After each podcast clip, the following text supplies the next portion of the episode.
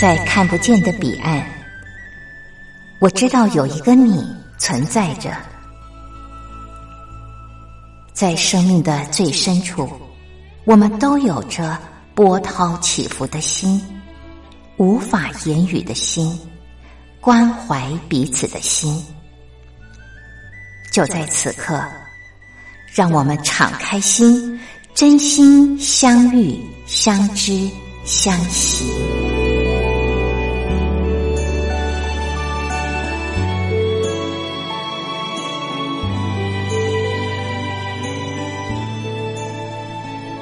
真心相遇，于红制作主持。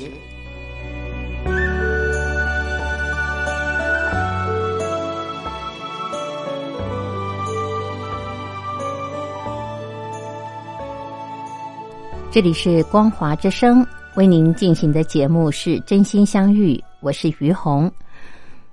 嗯，台湾在五月中旬爆发疫情之后呢？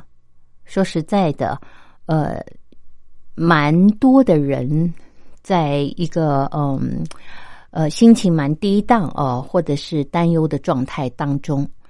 那么就在这个时刻呢，我看到了一张照片刊登在媒体上，那标题是最美的背影啊啊！我看了超感动，就是嗯有一个孙子啊。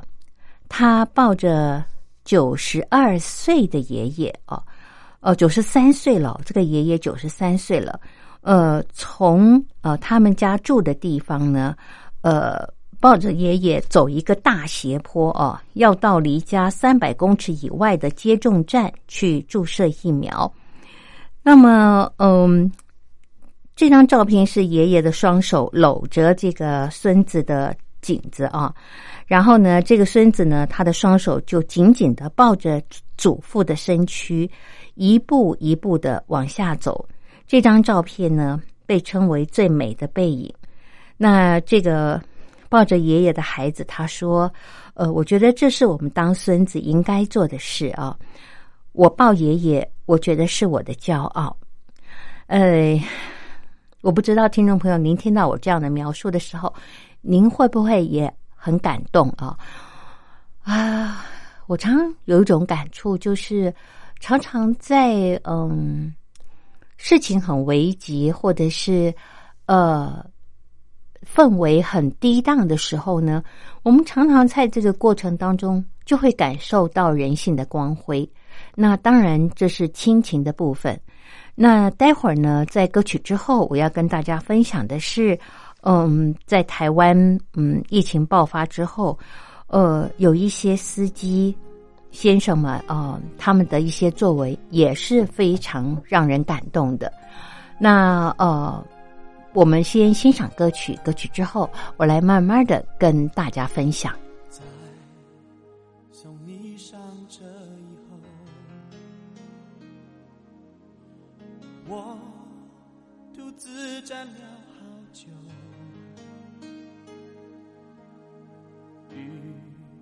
像一整夜的梦，痛却怎么也不走，猜不透是哪里出了错，或许只是该结束的时候，相信你。还是朋友，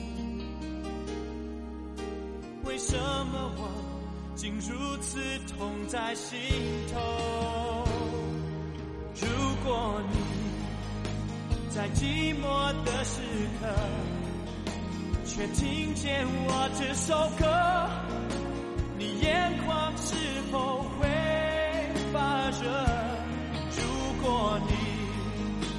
在快乐的时刻，却听见我这首歌，你心里是否会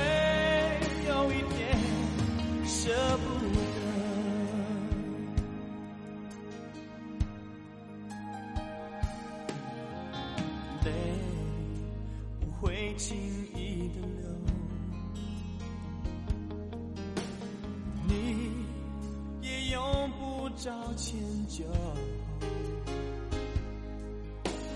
爱就像覆水难收，情又有谁能强求？猜不透是哪里出了错，或许只是该结束时候。想起你那句还是朋友，为什么我竟如此痛在心头？如果你在寂寞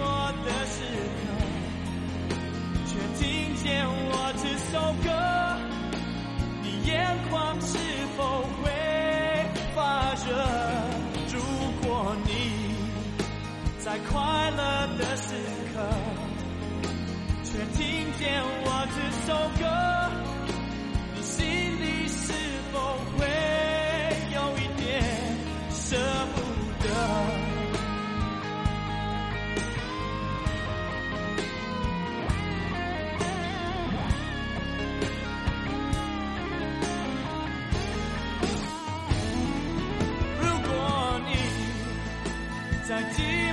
寞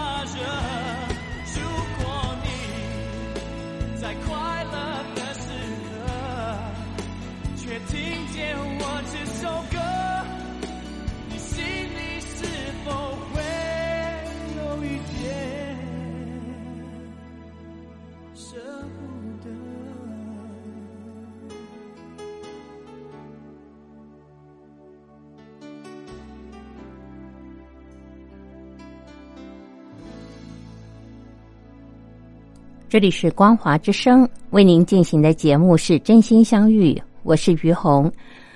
呃，接下来于红刚刚提到的就是呃，在歌曲之前我说，呃，要跟大家分享，在台湾有一些司机朋友们，他们在这波的疫情当中发挥了人性的光辉啊，照亮了台湾的疫情。那呃，这其实是一篇文章啊。那这篇文章呢，是台湾的冯甲公共事务与社会创新所特聘教授侯胜宗先生他所写的。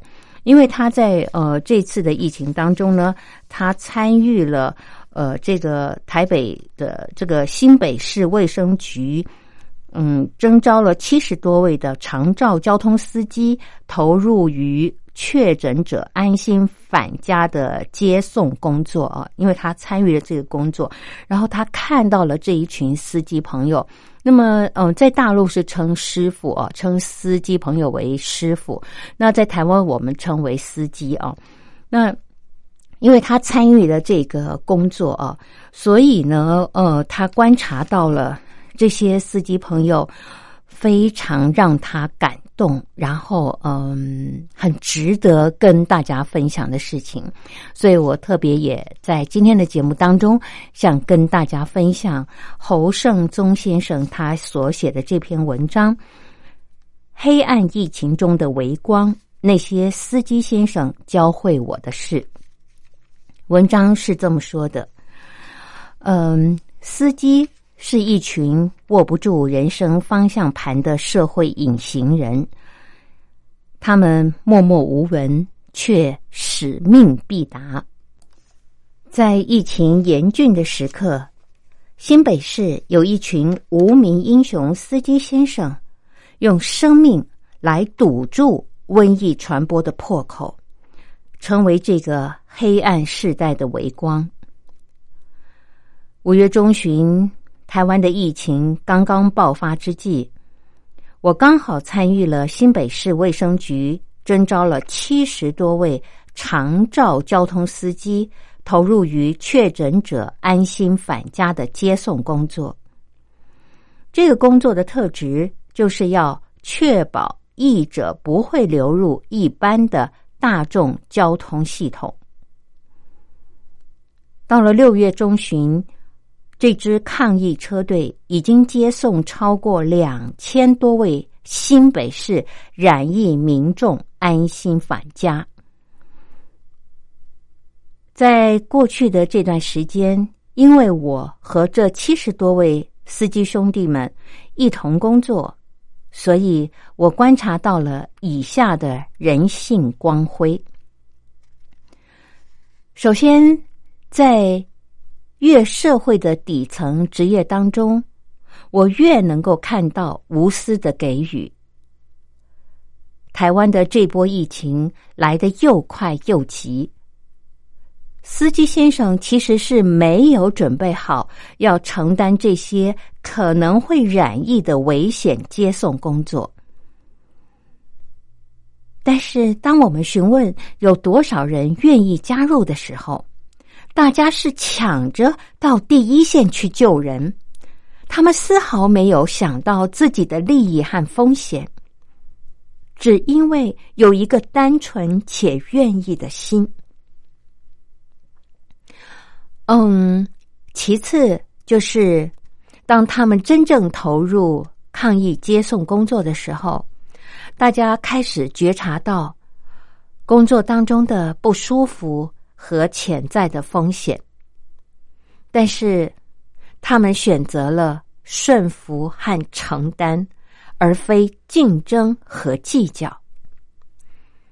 比方说，他们当中每天有许多的人要南下，呃，去做远程的接送，这一开就是好几个小时，司机先生们。必须全程穿着密闭的防护衣，不能够开冷气，在高速公路上奔驰。他们全天不吃不喝，只为再送一位或两位解除隔离者安心返家。过程当中，他们没有半句怨言。第三，就是在司机先生们粗犷的个性之下，有一颗温柔的心。我们交付给司机的工作虽然只有开车，而且我们规定他们不要服务乘客上下车，来减少感染的几率。在平常为。乘客上下车服务是他们需要做的事，但是因为疫情的关系，我们规定他们不要服务乘客上下车。但是有许多的染疫乘客，他们是高龄长者、身障的朋友或是一家老小，他们不止上下车有困难，心中更有许多的情绪。我见到这群司机朋友们，他们常常仍然是主动上前协助，帮忙他们上下行李或者扶持他们。有的时候还要担任他们的心理咨询师，用话语来安慰民众忧伤的心。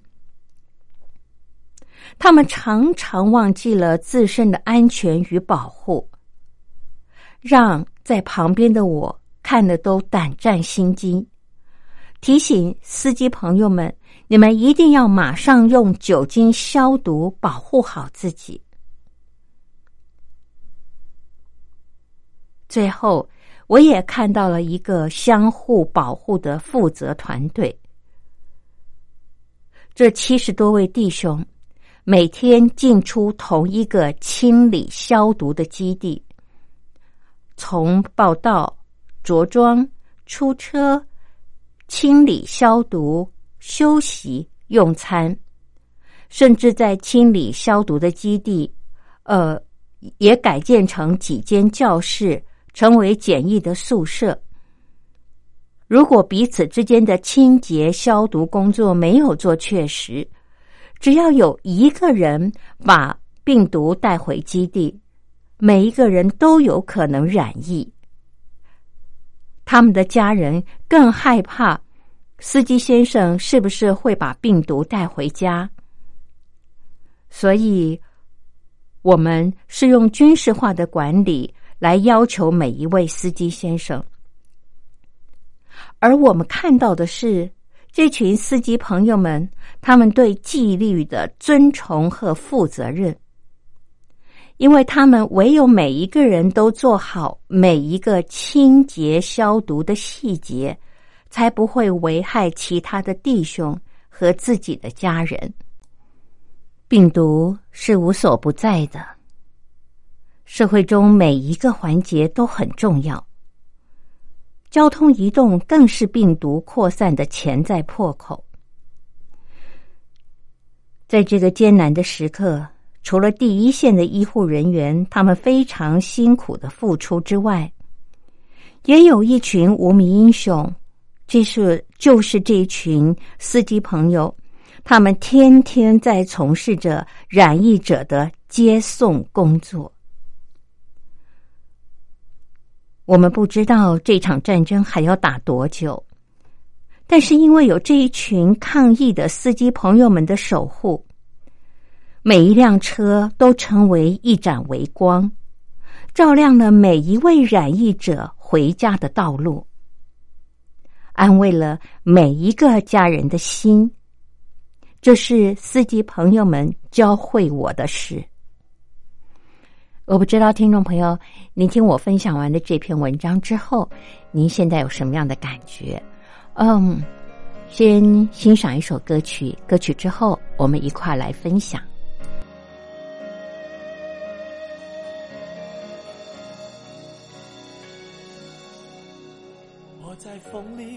喊你的声，可曾听见？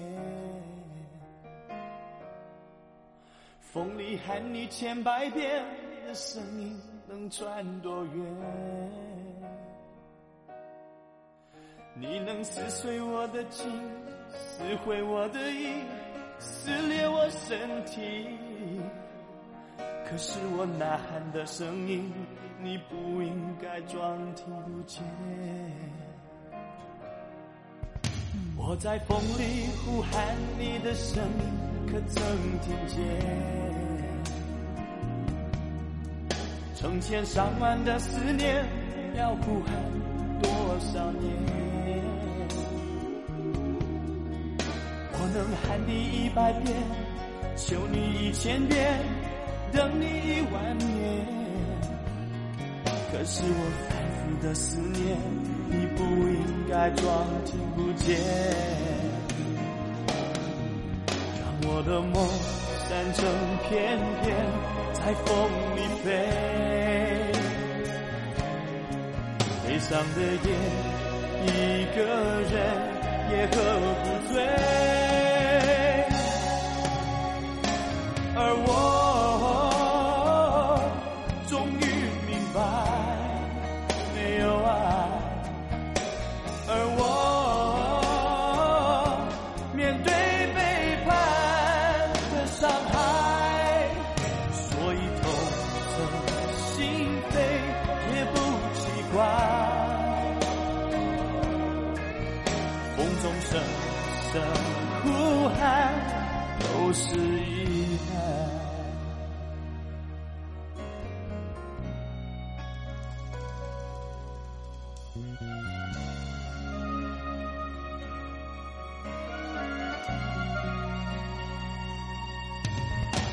在风里呼喊你的声，可曾听见？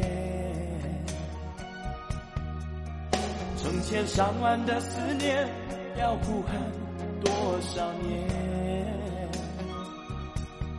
我能喊你一百遍，求你一千遍，等你一万年。可是我反复的思念。你不应该装听不见，让我的梦散成片片，在风里飞。悲伤的夜，一个人也喝不醉，而我。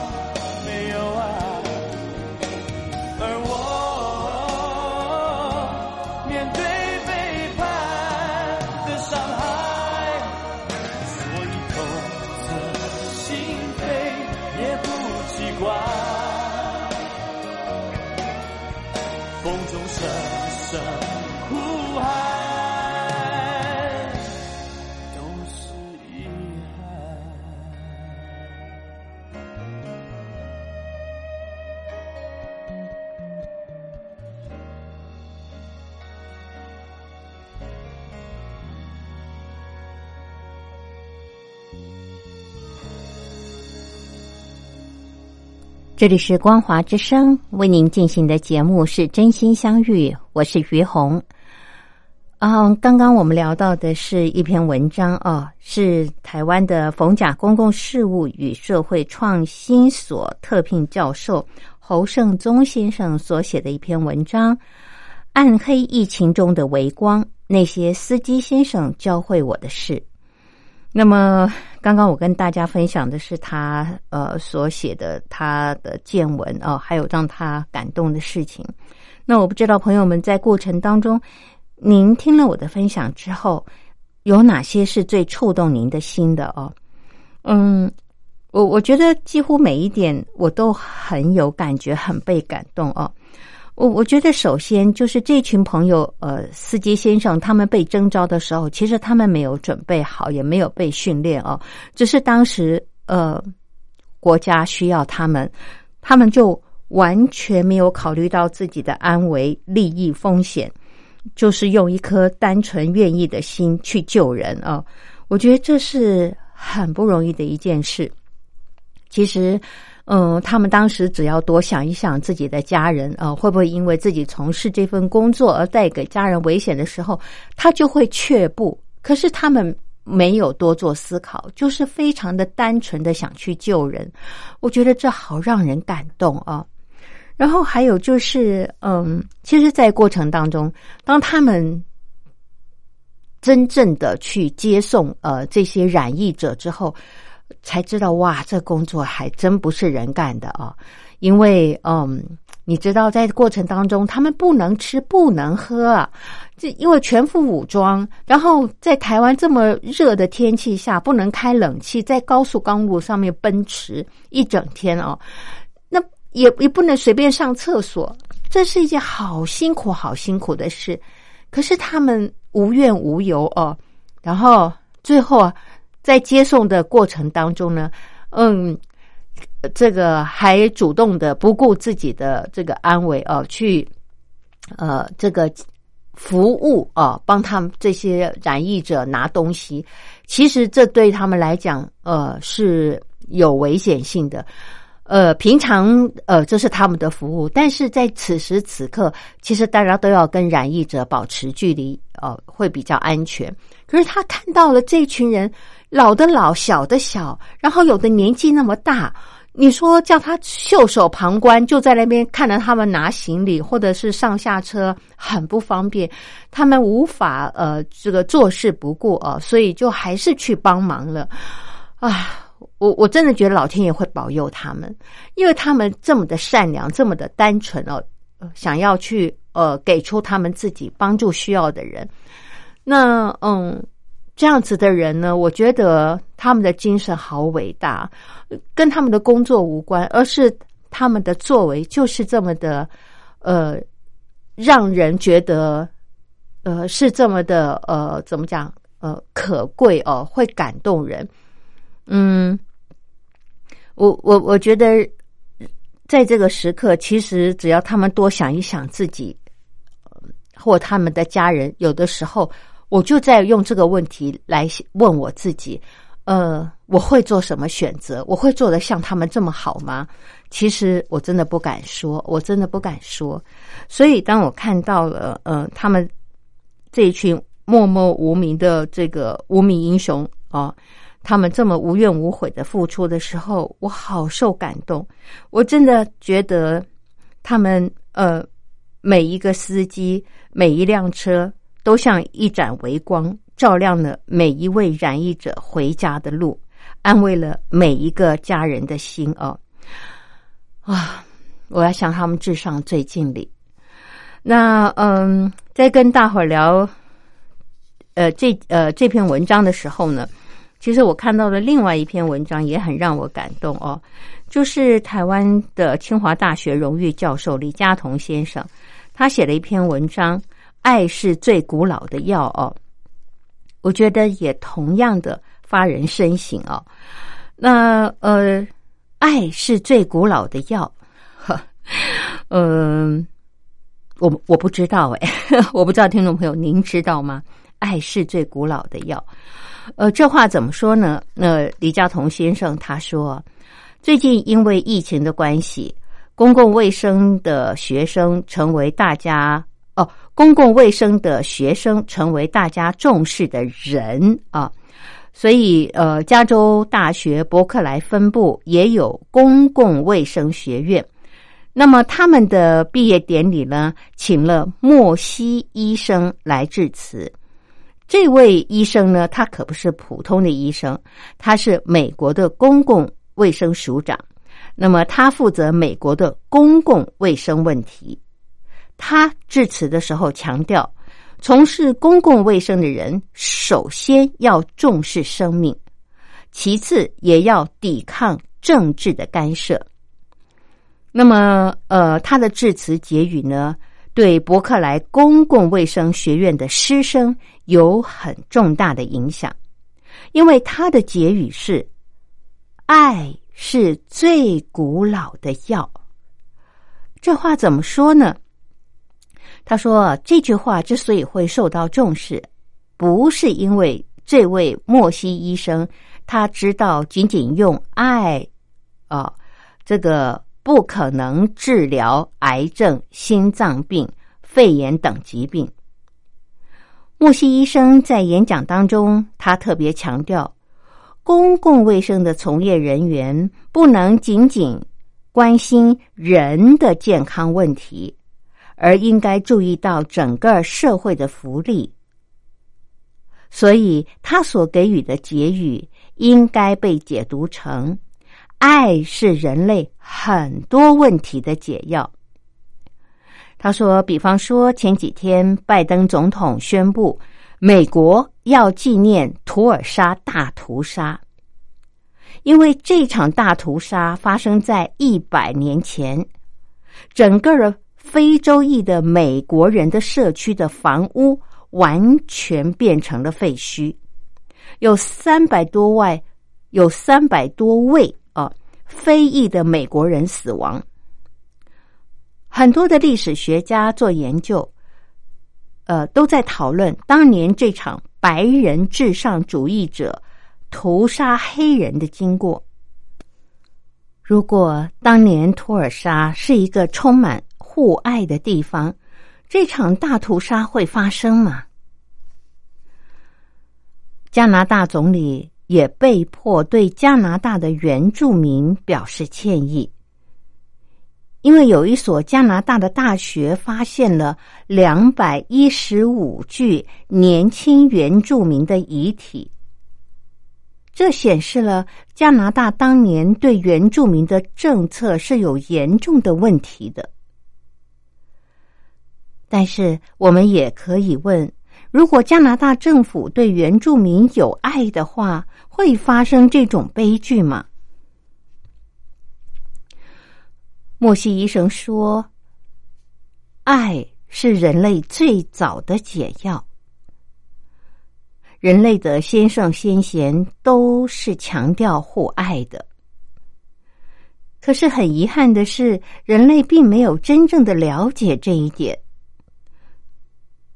所以几千年来，人类一直发生种种的悲剧。就以二次大战期间。”希特勒对犹太人和吉普赛人的大屠杀，也是根据仇恨所引起的。而人类现在有严重的贫富不均的问题，这个问题当然需要用各种方法来解决。我们会发现，有些国家对贫富不均的问题完全漠不关心。因此，这些国家虽然有很好的 GDP 的成长，但贫富不均的问题依然极为严重。德雷莎修女说：“爱的反面不是仇恨，而是漠不关心。缺乏爱，没有爱，贫富不均恐怕是很难消失的。”伯克莱是一个相当讲究新观念的大学，可是他们的师生显然对于旧时代先哲的想法不仅可以接受，而且认为发人深省。我想，我们的社会是不是也应该想想看，人类的很多的问题究竟是靠哪一个解药来解决的？听众朋友，您觉得呢？我们人类的问题是要靠哪一种药来解决呢？爱是不是最古老的药呢？好，现在我们再休息一下，欣赏歌曲。歌曲之后继续的聊。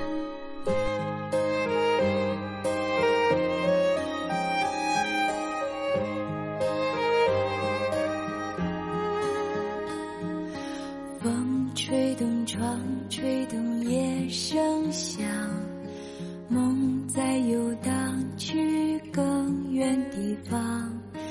天上的月露出半只角看地上有个人还睡不着。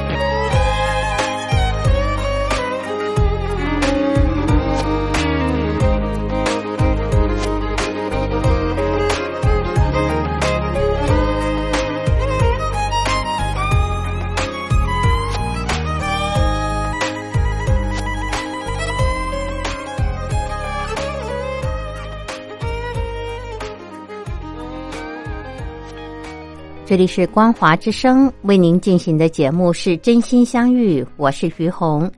今天在节目当中，于红跟朋友们分享了两篇文章，呃，一篇文章是呃冯甲公共事务与社会创新所特聘教授侯胜宗先生他所写的《黑暗疫情当中的微光》，那些司机先生教会我的事。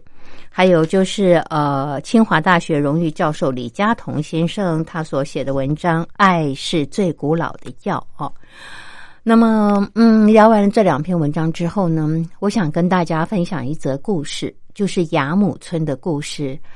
呃，这个故事呢，它发生在就是中古世纪的欧洲啊，那个时候发生了黑死病，然后造成了欧洲人口大量的死亡啊。哦几乎消减了快一半的人口。然后有一个很特别的现象，就是当黑死病在英国流行的时候，很特别的是，英伦半岛的北部居然居然可以幸免哦。然后大家就对这件事情非常的讶异，开始调查，然后发现了，嗯，有一个关键哦，就是雅姆村。这话怎么说呢？就是当黑死病盛行的时候，呃，伦敦有一个商人呢，他逃到了雅姆村。雅姆村在呃英伦半岛的中间哦，就是在北部和南部呃交接的这个中间。然后因着这个商人他逃到了雅姆村之后呢，把黑死病也带进了雅姆村。哇，这个时候雅姆村的居民人心惶惶，大家也想往北逃哦。可这个时候呢，有一个牧师就站出来跟他们所有的村民说：“这些村民当时有三百二十六位左右啊，大概三百二十六位左右。”他就跟大家讲：“他说，如果你现在逃到北部去，如果你染疫了，你逃到北部一样会死；但是如果你不逃走，你待在这儿。”你会死，可是你不会呃把病菌带到北方去。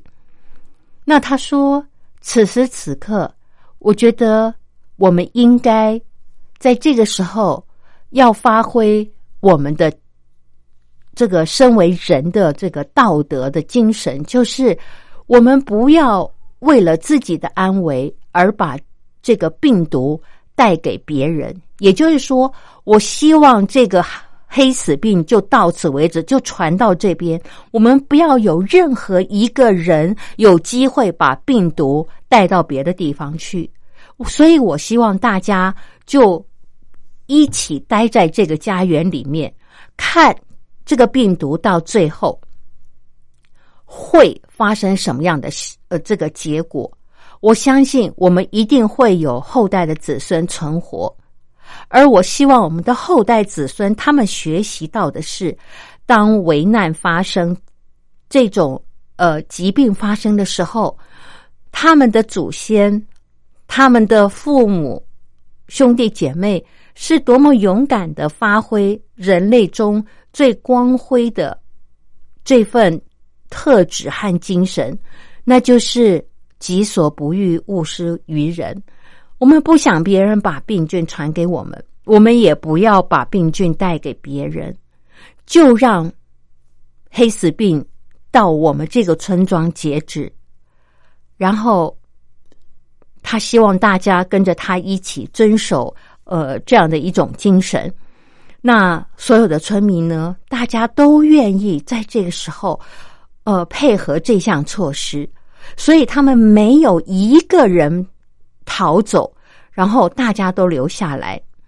那最后这个村庄呢，三百多个人呢，呃，最后只剩下了好像呃六十个左右的青少年活着，其他的人都死了，含这位牧师，含这位牧师。然后每一个人呢，都写下了他们的墓志铭，就是他们对他们的生命在。呃，面对黑死病这件无法抗拒的这种天灾的时候，他们希望自己留下的是什么？那嗯，有一个医师他留下的话语是：呃，亲爱的太太，还有我的家人，请你们原谅我，在这个时刻我没有办法陪伴你们，因为有更多的人需要我。那还有一个呃，祖父他留下的这个墓志铭就是：嗯，孩子们，我希望你们能够见证这一场人类的灾难。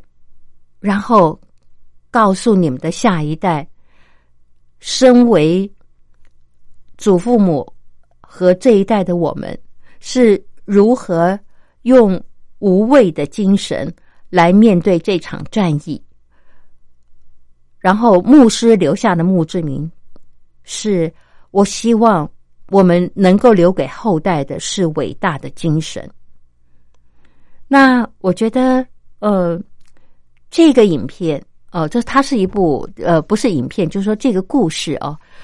我觉得它告诉的我们，就是我们在这个生命面对危难的时刻，我们最后的选择可以是什么哦？那比方说，你也可以逃走啊，就像那个商人，他伦敦的商人，他逃到了雅姆村，结果把这个黑死病带给雅姆村的人。那养母村的人，他们也可以做一个选择，就是往北逃，再把这个郡带到北部去。可是他们全村全村的人都做了一个选择，就是我们要在这个时刻，就让这个病菌到我们这个村庄截止，不要再扩散。那我们都知道人必有一死，就让我们在这个时刻学习如何。勇敢的面对这场疫情，也让我们的孩子、我们的后代学会，在生命危急存亡之时，我们可以做什么样的选择？我们可以留下什么？呃，听众朋友，我不知道这则故事对您的冲击呃有多大。对我来说，我觉得非常非常的深远。嗯，他也让我时时刻刻想着。就是有一天，嗯，面临这样的时刻的时候，我会想，我到底要留下的是什么？我想要珍惜的是什么？那今天呢，因为节目时间的关系，就跟朋友们聊到这儿了。感谢朋友们您的收听，我们下礼拜同一时间空中再会，拜拜。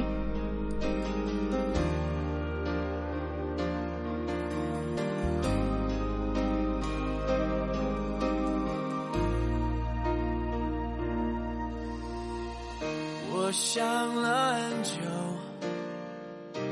该如何说？有一些在心里头。我们都努力交换了感受，但是总还觉得了解的。